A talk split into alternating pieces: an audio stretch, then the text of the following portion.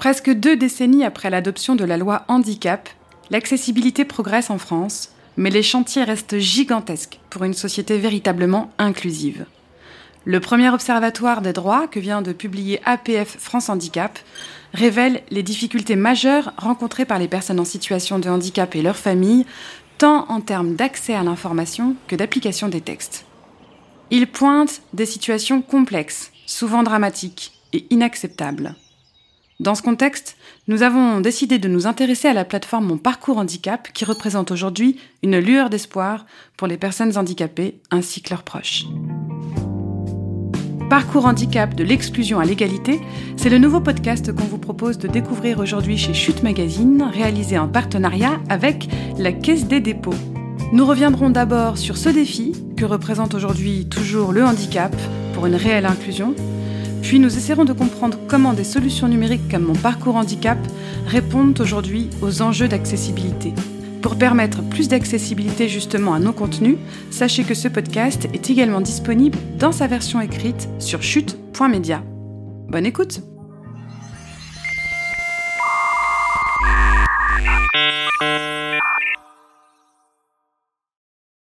Aujourd'hui, il est clairement difficile d'établir avec précision le nombre de Françaises et Français en situation de handicap, tant les façons d'appréhender cette notion diffèrent d'un organisme à un autre, avec chacun chacune sa pertinence et un éclairage des multiples facettes du handicap.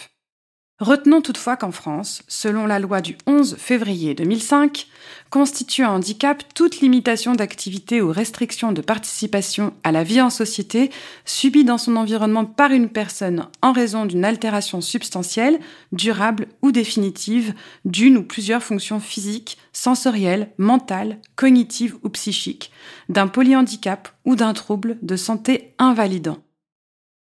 Nous pouvons également nous référer aux données de l'INSEE, qui dit que 12 millions de Françaises et Français seraient touchés par une forme de handicap, qu'il soit identifié, ressenti ou reconnu, ce qui fait en fait une personne sur cinq.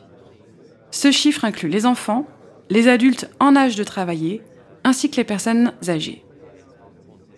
En dépit des nombreuses avancées qu'a connues notre pays, à commencer par la grande loi d'orientation du 30 juin 1975, rappelons ce texte fondateur des politiques du handicap porté par Simone Veil, qui a ouvert les possibles avec l'instauration d'un socle de droits fondamentaux pour les personnes handicapées, comme le droit au travail, le droit de bénéficier d'une garantie minimale de ressources et le droit d'être intégré en milieu ordinaire. Aujourd'hui encore, le handicap demeure un motif de discrimination en France si leur situation s'est améliorée, ces 12 millions de Français et Françaises concernés par le handicap sont plus fréquemment que les autres confrontés à des difficultés, et ce, dans de nombreux domaines. Dans le domaine de la santé, de l'éducation, de l'emploi, de la formation, du logement, etc. Et toutes ces personnes sont malheureusement encore trop souvent dans l'incapacité d'exercer leurs droits fondamentaux.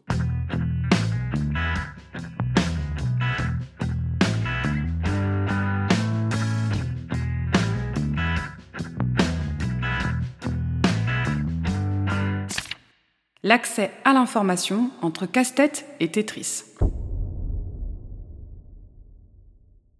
Comprendre les rouages de notre système ou tout simplement trouver une information peut relever du parcours du combattant pour les personnes en situation de handicap et s'avérer parfois impossible sans l'aide d'un tiers. Laure de la Bretèche, directrice déléguée des politiques sociales de la Caisse des dépôts, nous l'explique. L'information est longtemps restée l'angle mort de la politique publique du handicap. Parce que c'est exactement ça. Le premier problème que rencontrent les personnes en situation de handicap est justement l'accès à l'information. Ce qui peut paraître paradoxal, car on peut avoir l'impression qu'il y a beaucoup d'informations, mais elle n'est pas facile à trouver sur son handicap à soi et dans tous les moments de son parcours de vie. Ce problème se double d'un autre, qui est celui d'un fonctionnement en silo des différents acteurs engagés au service du handicap, ce qui ajoute de la complexité aux démarches administratives. Face à un cadre législatif et réglementaire français complexe à appréhender et à un éparpillement de l'information, le risque que les personnes en situation de handicap ne finissent par renoncer à leurs droits n'est pas négligeable. De droits réels, on aboutit finalement à des droits qu'on appelle incantatoires. Ainsi, à chaque rentrée scolaire, si pour la plupart reprendre le chemin de l'école se fait sans heures, eh bien il en va autrement pour celles et ceux touchés par le handicap. Pour ces familles, il aura déjà fallu très en amont entamer un marathon administratif et naviguer entre ces méandres. Du montage du dossier à la maison départementale des personnes handicapées en passant par le projet personnel de scolarisation, plongée dans un monde d'acronymes incompréhensibles pour elles, certaines familles, souvent les plus démunies, jettent littéralement l'éponge. Il est tout autant compliqué pour une personne atteinte d'un handicap de trouver sa voie professionnelle ou de savoir où et à qui s'adresser pour bénéficier d'un accompagnement vers l'emploi et de mesures spécifiques pour travailler avec son handicap, voire de se maintenir en emploi. Si en France, près d'un million de personnes en situation de handicap travaillent, elles ont en effet trois fois moins de chances d'accéder à l'emploi que les personnes valides et deux fois plus de risques d'être au chômage. Le problème est identique quand il s'agit d'effectuer de demandes d'aide et de prestations sociales pour compenser le handicap, d'accéder à un logement, de poursuivre des études supérieures, etc., etc. Conscient des défis à relever pour être à la hauteur de ces enjeux d'égalité et d'accessibilité fondamentale, l'exécutif français a fait de la question du handicap une des priorités de son quinquennat. L'enjeu est de taille. Il s'agit bien sûr de changer le regard de la société sur le handicap, mais aussi de relever tous ces obstacles. S'il reste encore beaucoup à faire, le lancement en mai 2020 de mon parcours handicap est source d'espoir. Sans être l'alpha et l'oméga, cette plateforme numérique dédiée au handicap représente une avancée indéniable pour les familles et les professionnels du secteur. Développée pour le compte de l'État par la Caisse des dépôts et la Caisse nationale de solidarité pour l'autonomie, le CNSA, son ambition est de décloisonner et de simplifier les démarches des personnes en situation de handicap ainsi que de leurs proches tout au long de leur parcours de vie.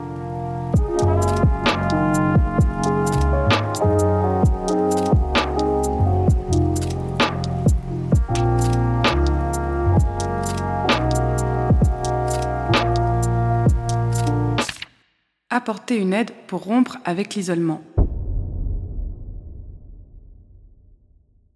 Conçu dans une logique de point d'entrée unique d'information, d'orientation et de services, mon parcours handicap a pour objectif de permettre de s'informer et d'effectuer des démarches en ligne grâce à un accès direct à des informations officielles, fiables et actualisées, des ressources nationales et de proximité, des ressources également qui sont géolocalisées comme des annuaires, des sites spécialisés, des événements ou encore des services personnalisé et sécurisé.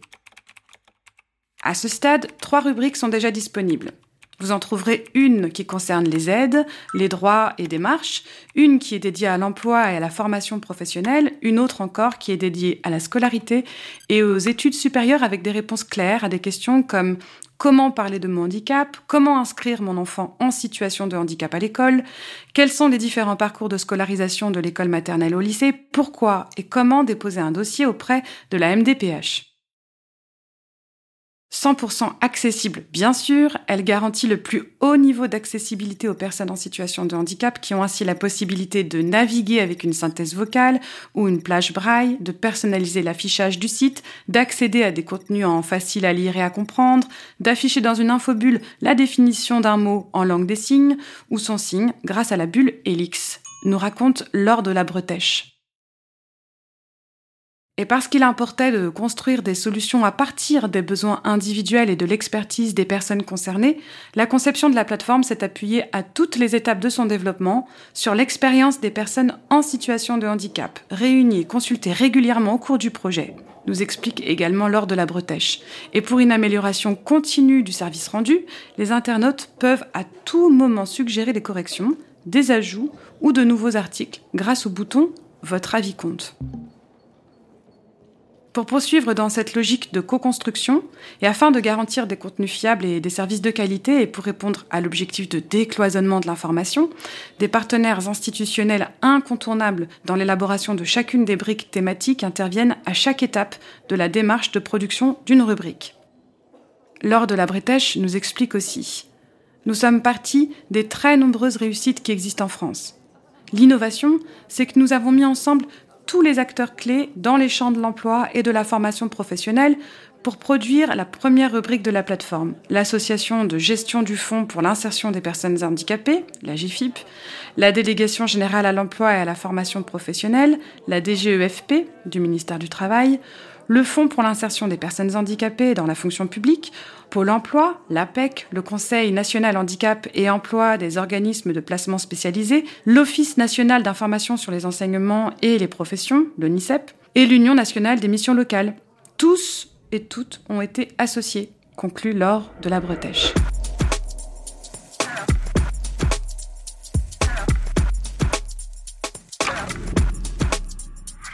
Une plateforme work in progress. En 2022, mon parcours handicap s'enrichira de nouveaux annuaires et de deux nouvelles rubriques dédiées au logement et aux aides techniques. À terme, la plateforme proposera des contenus sur l'ensemble du parcours de vie des personnes en situation de handicap. On parle de dépistage précoce et d'annonce du handicap. Il s'agit également de parler de la santé, du transport, de la retraite, de la vie citoyenne, de la culture, des loisirs, des sports, ou tout ce qui concerne les aidants familiaux. Dans un souci d'accessibilité, il s'agira aussi de diversifier les formats de contenu proposés grâce à la vidéo et un partenariat avec Santé BD. Il est également prévu d'ici le printemps prochain d'opérer une refonte de la plateforme, une révision du parcours de navigation et de développer un assistant de navigation afin d'améliorer l'expérience des utilisateurs et des utilisatrices et de les orienter au mieux vers les contenus qu'ils recherchent. Enfin, dans une logique de point d'entrée unique, il s'agira d'interconnecter le système d'information avec les MDPH afin de faciliter les démarches des personnes en situation de handicap et de leurs proches.